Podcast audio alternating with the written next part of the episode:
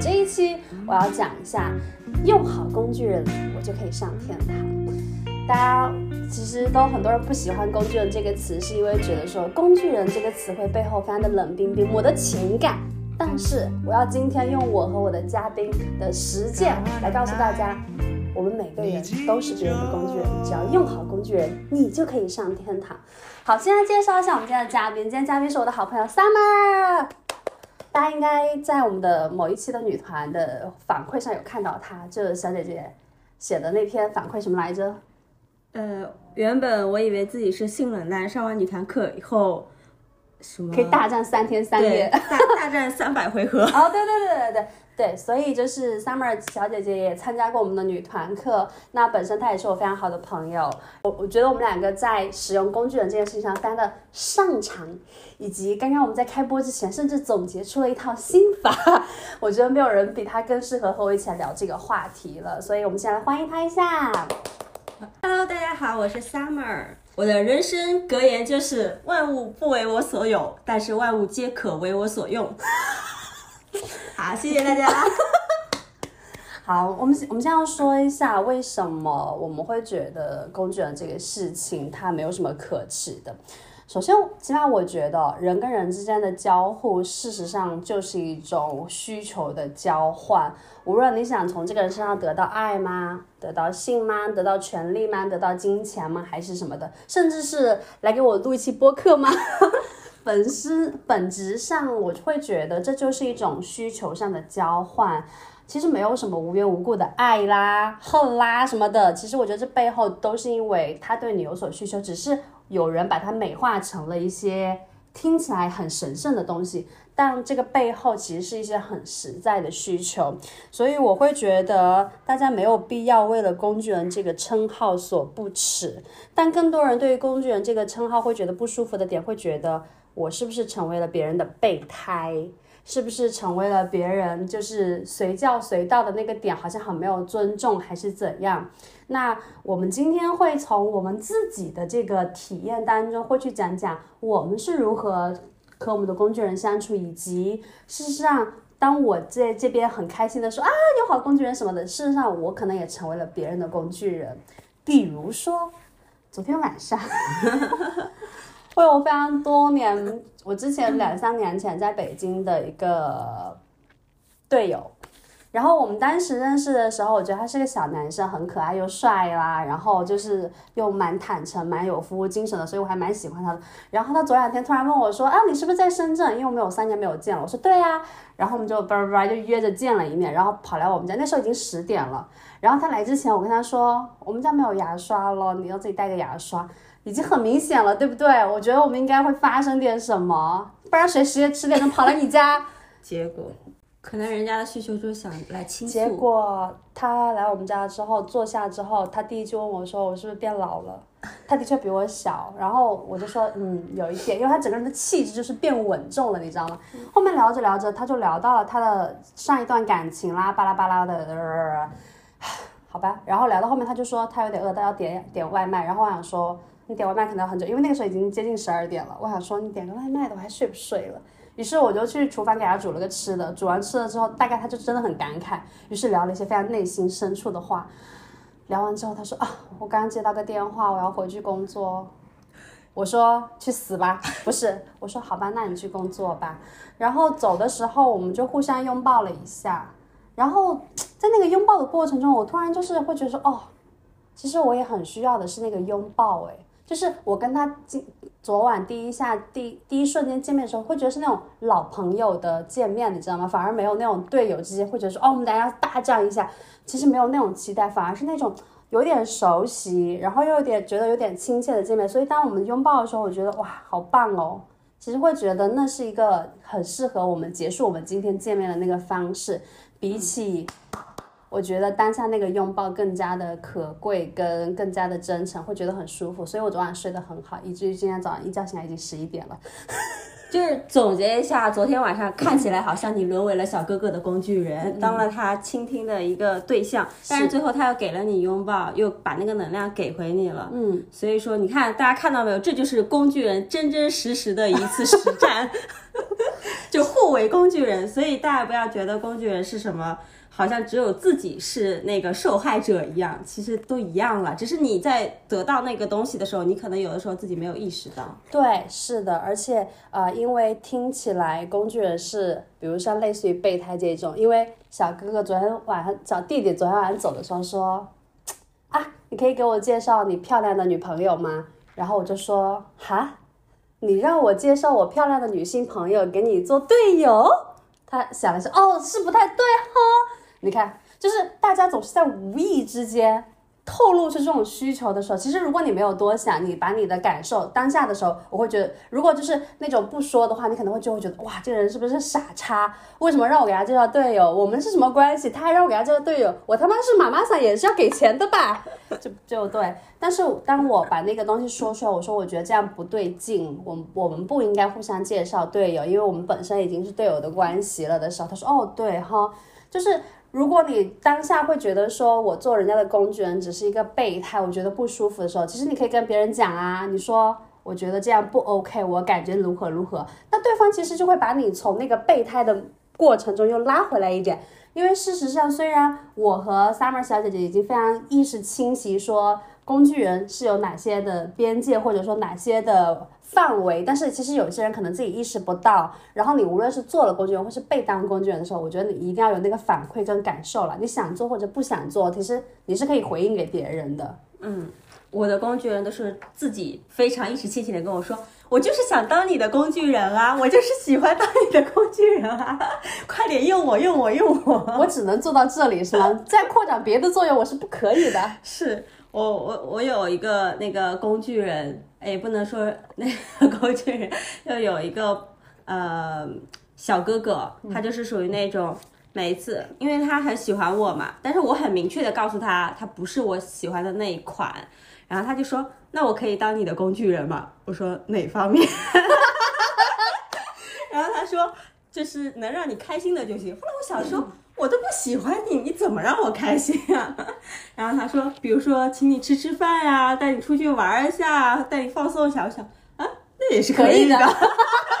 可能吃着吃着就开心了，玩着玩着就开心了。所以后来就是他每次约我吃饭什么，我基本上都不会拒绝。然后有的时候，比如说我有一些需求，我可能有一些什么事儿需要帮忙的时候。正好被他看到了，被他注意了，他就会说：“哎，我可以来帮你。”他就会自己很主动说：“工具人来报道了。”就是我就是希望说，如果身边每一个工具人都像他这种觉悟的话，对觉悟的话，我就想啊，那我就轻松很多，世界多美好，对不对？可以上天堂，是真的。然后，其实我会觉得，我们刚刚刚有非常一直频繁的说到一个词嘛，需求这件事情。事实上，你知道工具人其实不是白白上门的，他们其实是被我们的那个需求吸引过来的。对，我的意思就是说，如果你首先很明确说我的那个需求是什么，比如啊，我觉得我最近有一个。就是我最近有一个需求，就是我很想要找一个会做饭的朋友这样子，然后就是来给我们做做好吃的这样子。我其实有向宇宙发出这样的邀请，结果宇宙真的派了一个这样的人来。然后那天来的时候，就是开门的时候给我发消息说开门上门服务了。然后我打开门之后，他直奔厨房，啪啪啪啪啪开始在厨房给我们做吃的。然后我当下就觉得，哇哦！就是我觉得的确是因为我之前其实没有那么清晰的这样宇宙发出这样的邀请，但这个邀请的确是我在认识他前一周想说啊，我想说我其他方面需求都有，其实还差一个会做饭的朋友，之前有但是分开了，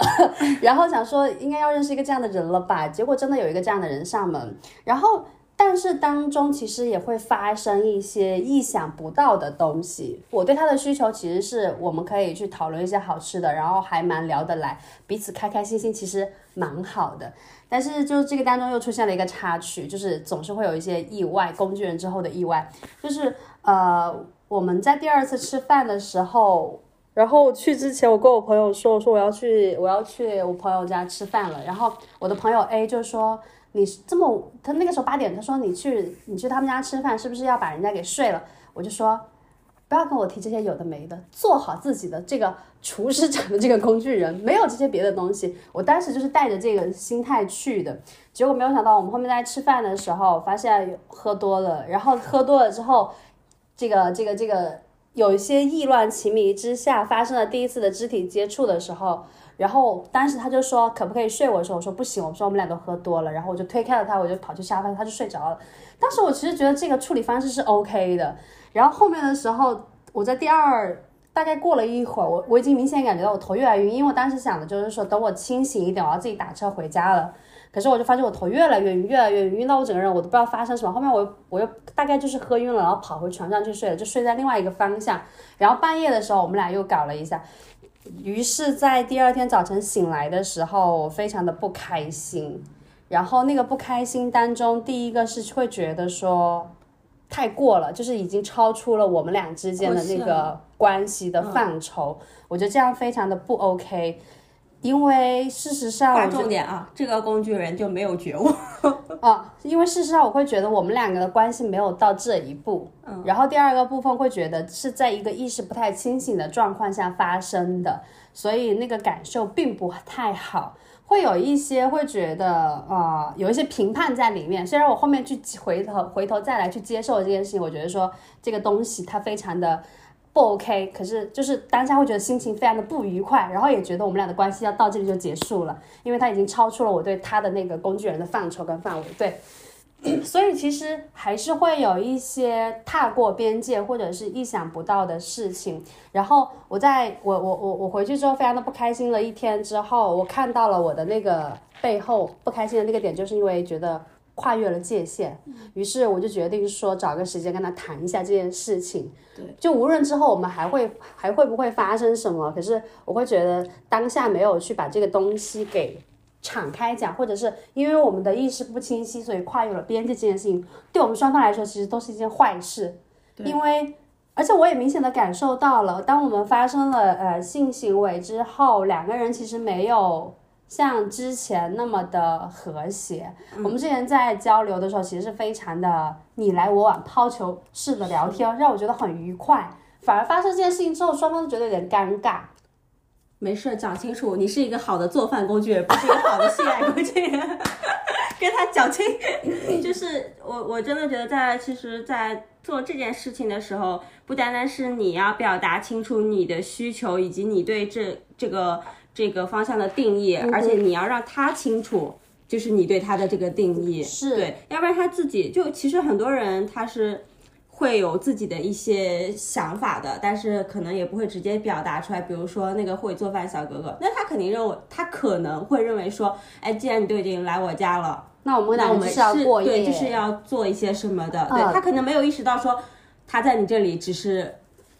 纯做饭而已。对对，然后你知道，而且我其实有想到这样的东西。事实上，我哦对，因为已经说到这个案事例了，所以我会提醒大家说，真的不要去这样做，因为事实际上我会觉得这是约会强奸的一种。嗯，虽然当下我们两个都没有很明确的有那个拒绝，可是那也是因为彼此的意识不是很清晰，我觉得这个事情是不 OK 的。对对。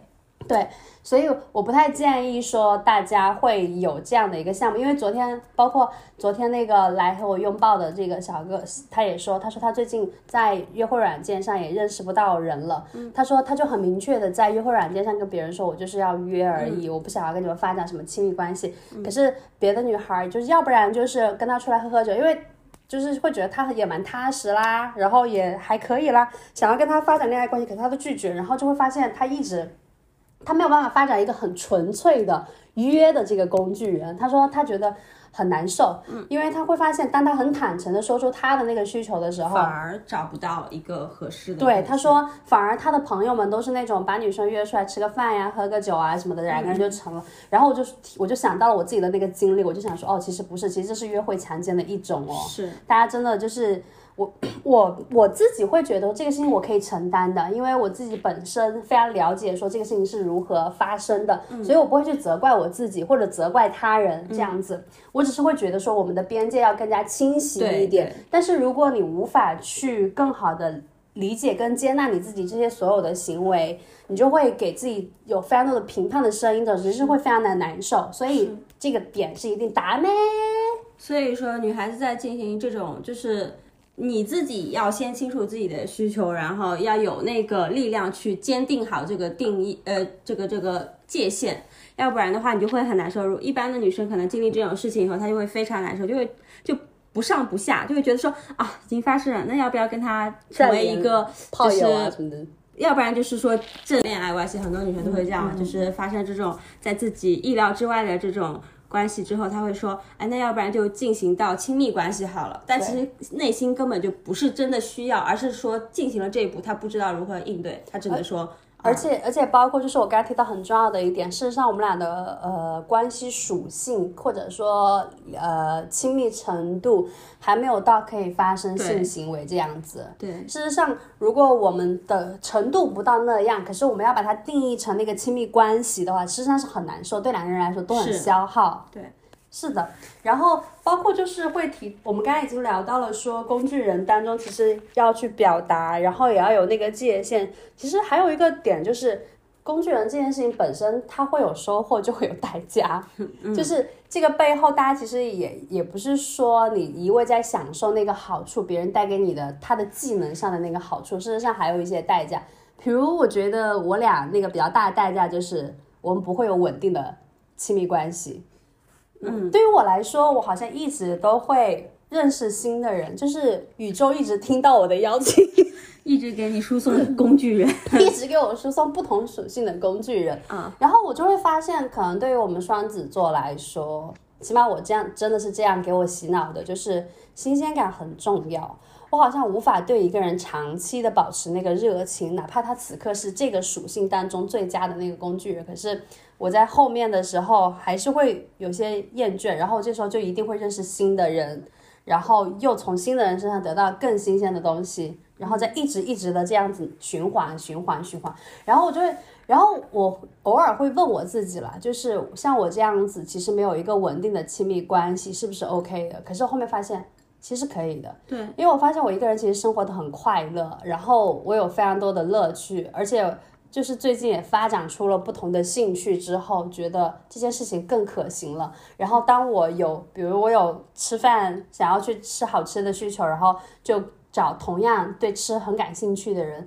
比如想要出去运动打壁球或者什么，就找同样有打壁球兴趣的人，这样就发现把我的需求输送给不同人之后，我好像没有那么需要一个一份稳定的亲密关系了。对那我发现我是之前就是呃，就是在找工具人这件事情上，可能有些人是在他是无法获得，他是没有能力去获得那个 亲密关系的时候，他会通过说找不同的工具人来填补他对亲密关系的这种需求。那不，是我吗？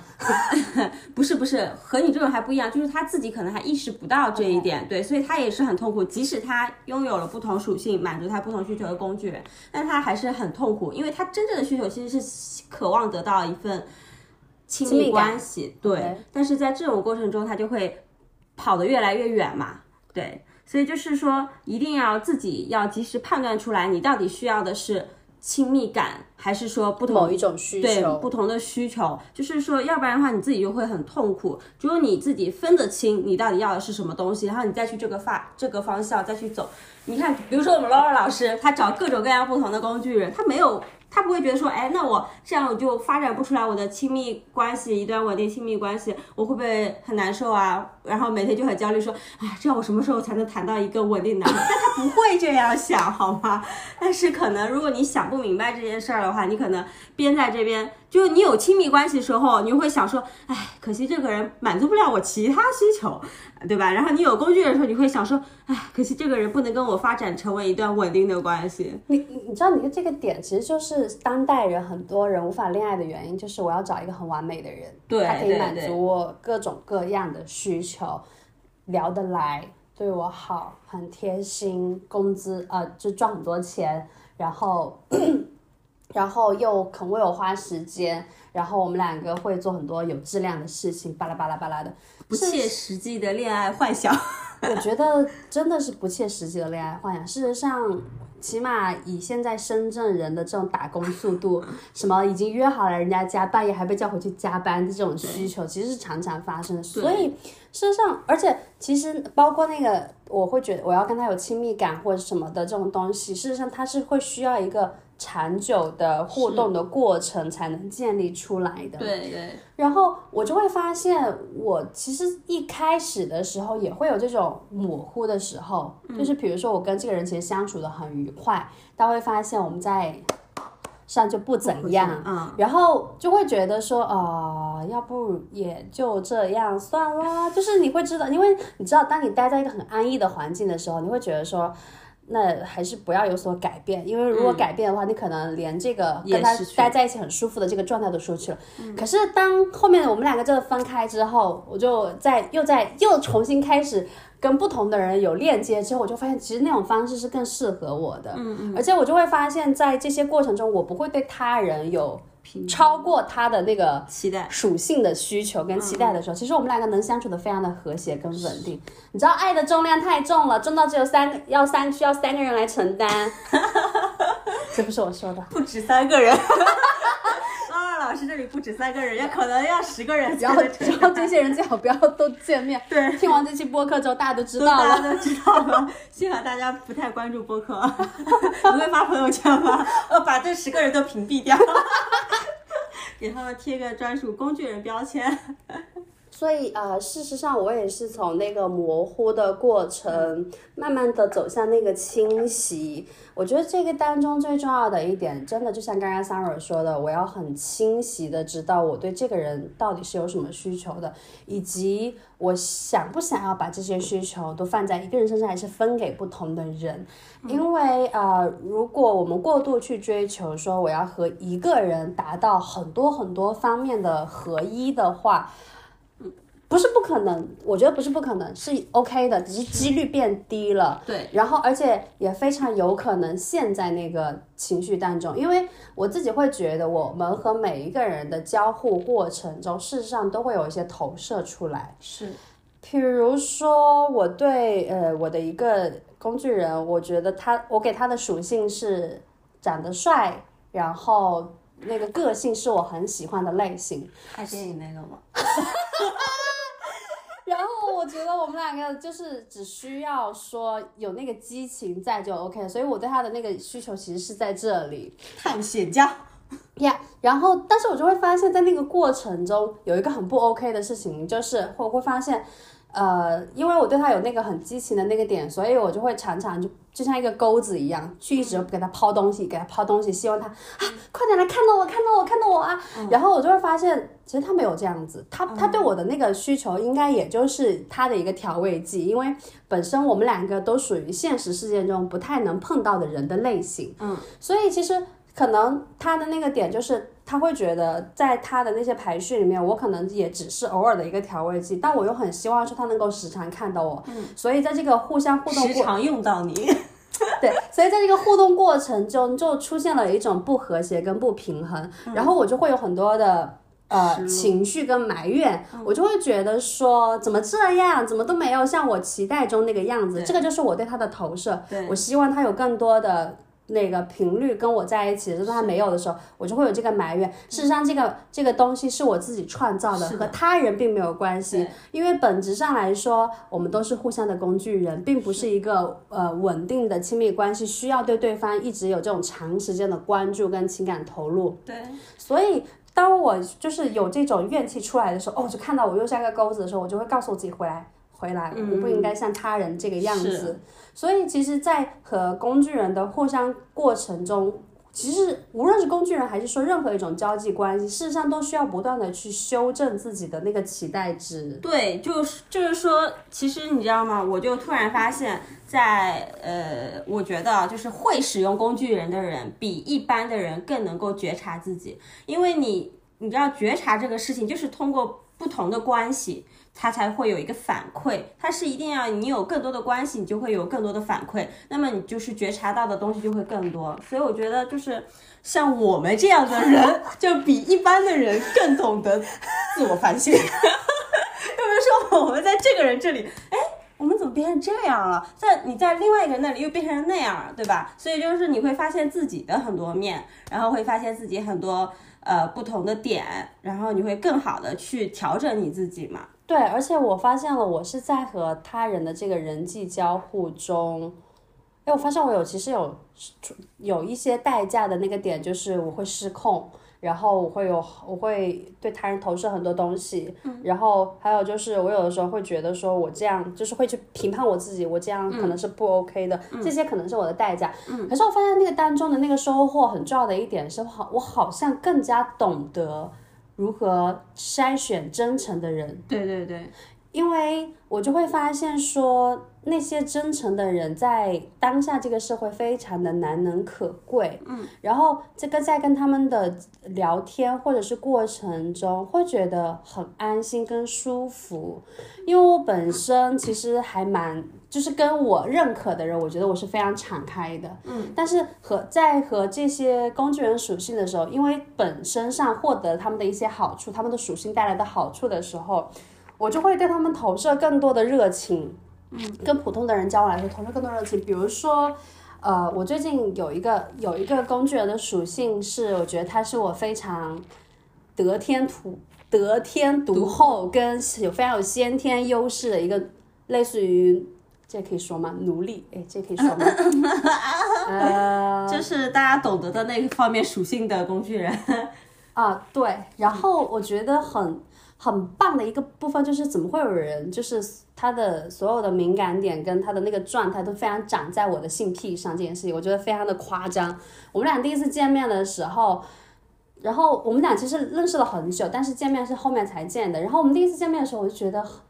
他当他就是处在一个任我摆布，嗯，随便我怎么处置，然后也非常的积极给我回馈有那种想象了，任你摆布，然后又在墙上，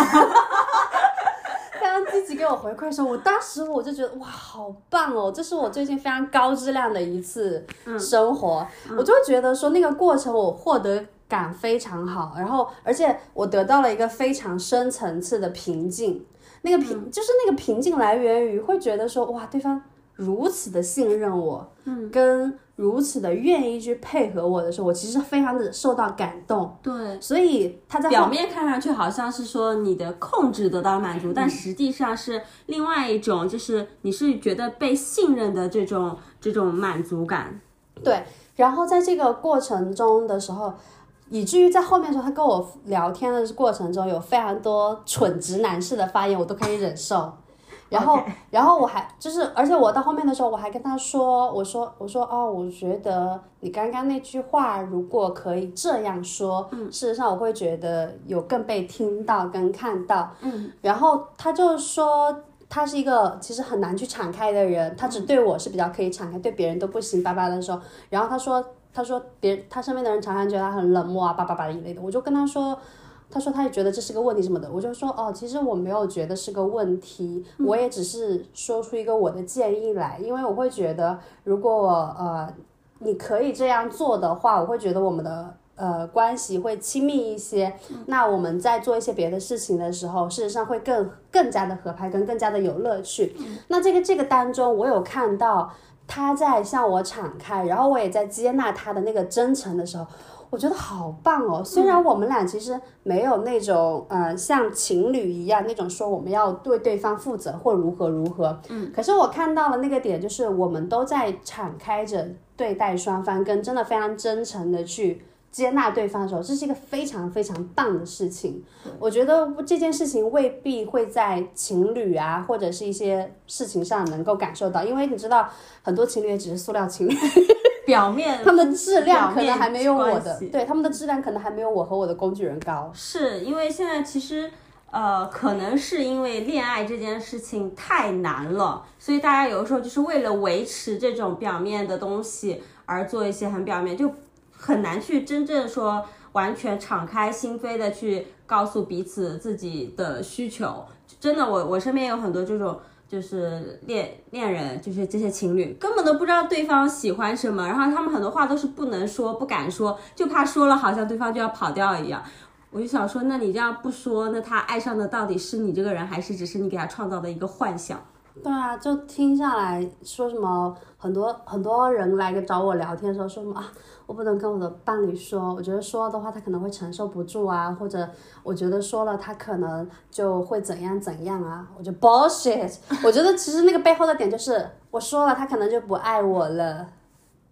所以我之前看那个有一本书没给我的印象非常，就是给我的印象很深，就是有句话是这样说：说真实的才是长久的。嗯，对，是越是这样，你什么都不说，什么都不表达，然后看上去好像暂时这种维系都是暂时的，因为一旦他发现哎不是这样子的，他就会对你失望呀。嗯，因为你这种演伪装又能坚持多久久？对，所以就是一旦你变成和他一开始你给他营造这种想象不一样的时候，他马上就会觉得说，哎，你不是我要找那个人，他还是会跟你分手嘛。而且你知道，一开始如果其实你就是在做你自己的话，你比较容易找到合适你的人。对对对，因为事实上，这个人合不合适你，其实不是由那些外在或者是你的筛选条件决定的，事实上是由由你自己己决定的。对对，就好像我昨天我的那个朋友，他有说到他和他的女友在一起一年半了，什么，他一直其实是想跟这个女朋友结婚的呀，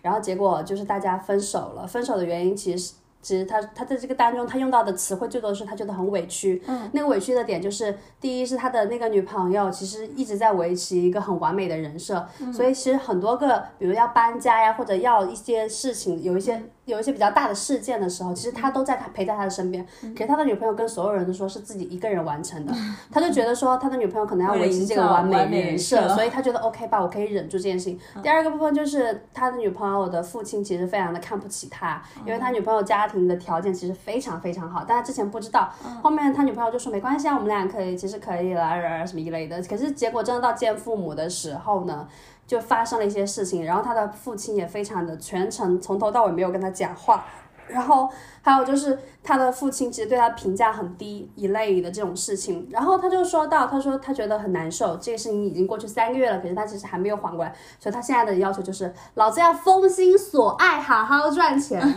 我就说 一般这样的就是得不到爱，也没有钱。对，但我觉得其实那个深处更背后的第一点是，我觉得其实我会觉得他们不是一个健康的关系。对对，我说，首先你们不是一个健康的关系。你看，就是你的女朋友，她一直在伪装那件事情，那就说明她的朋友跟她的父母的那个对你的认知，其实是从你的女朋友的口中得到的。他们看到你的女朋友有那么多重大时刻，你都不在身边，当然会觉得你这个人很差劲啊。也有可能根本都不知道她有个男朋友。只是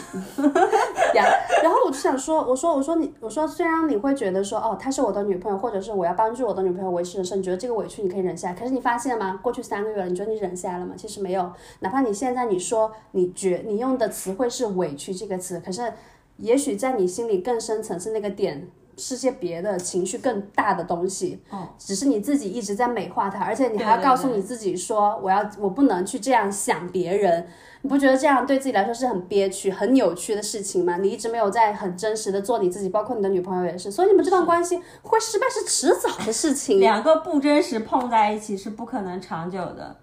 何必要去何必要去这个样子？我觉得事实上，如果我们都在刚开始的时候可以去更真实的话，就好像我们两个，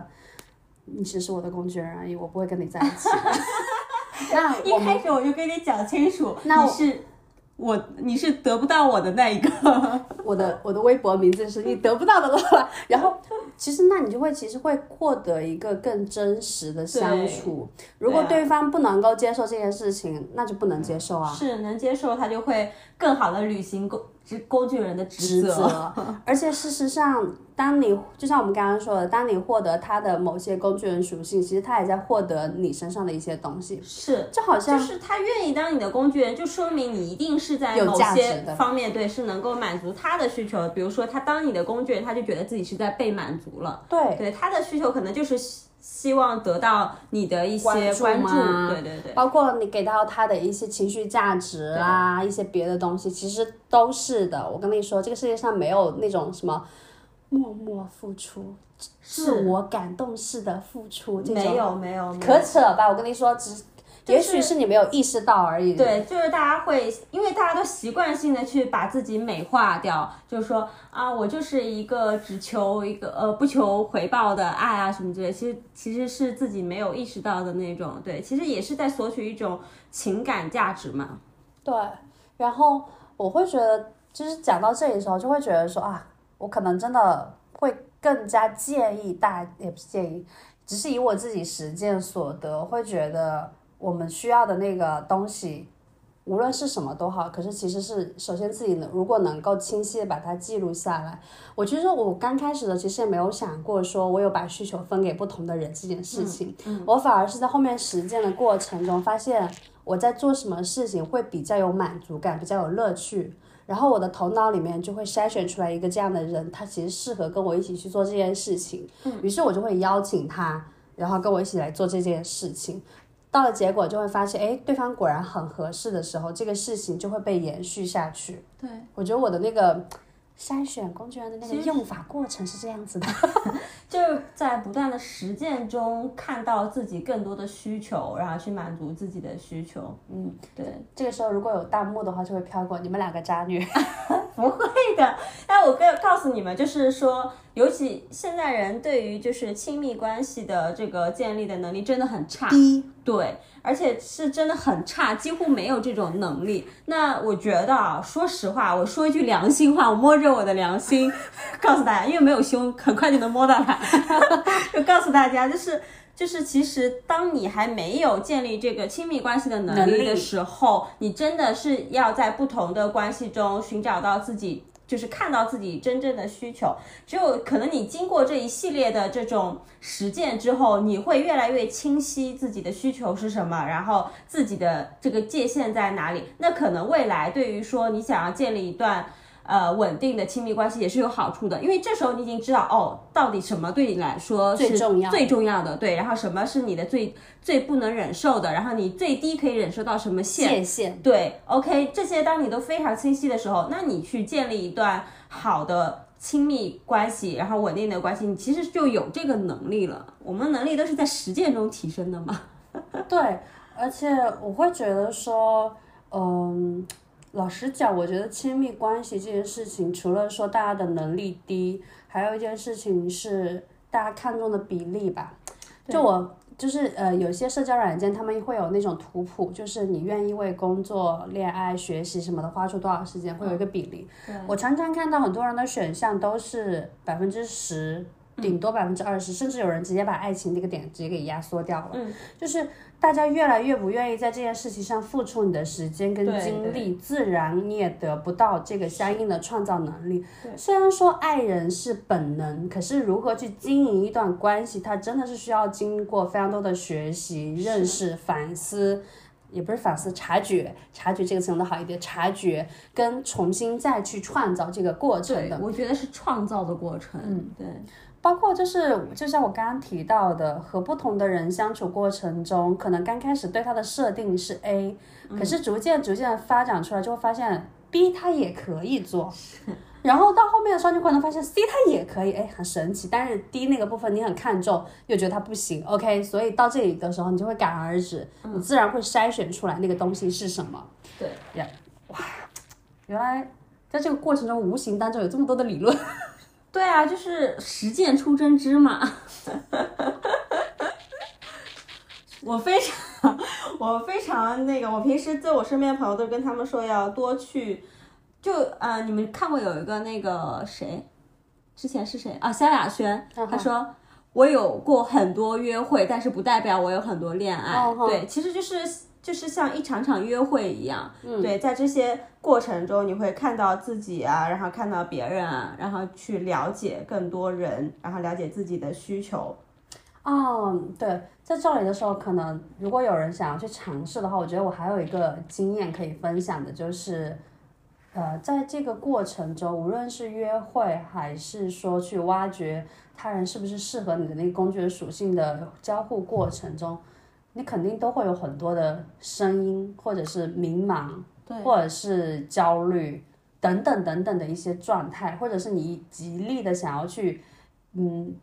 分一个对错，分一个黑白的时候，嗯，其实这个时刻会常常出现的。对，因为我们今天做播客，是因为这已经是我们长期经验所得，可所以可能来说相对来说会好一些。可是如果你在刚开始践行这个过程中，肯定会出现我刚刚很多上面说的时刻。那唯一其实可以做的事情就是允许这一切发生。是，我觉得这是一个非常重要的过程，因为你知道，嗯，我们录这一期播客，我不知道底下会有多少的男性冲出来，就是有应该会有非常多的声音啦。对，因为男性在做这件事情时，他们觉得理所当然，只是他们自己没有察觉。可是当我把这个察觉变成一期播客，把它很实质性的说出来的时候，大家会觉得这是一个什么道德或者仁义所不可耻或者什么的一个东西。可是事实上，我就会觉得说，这是你自己意识觉醒的一个过程。你会有那些时刻，真的很正常，一定是要允许自己发生。然后，如果你实在是不能够想清楚，说我这样，如果或者是你一定想要分个对错，你很迷茫的时候，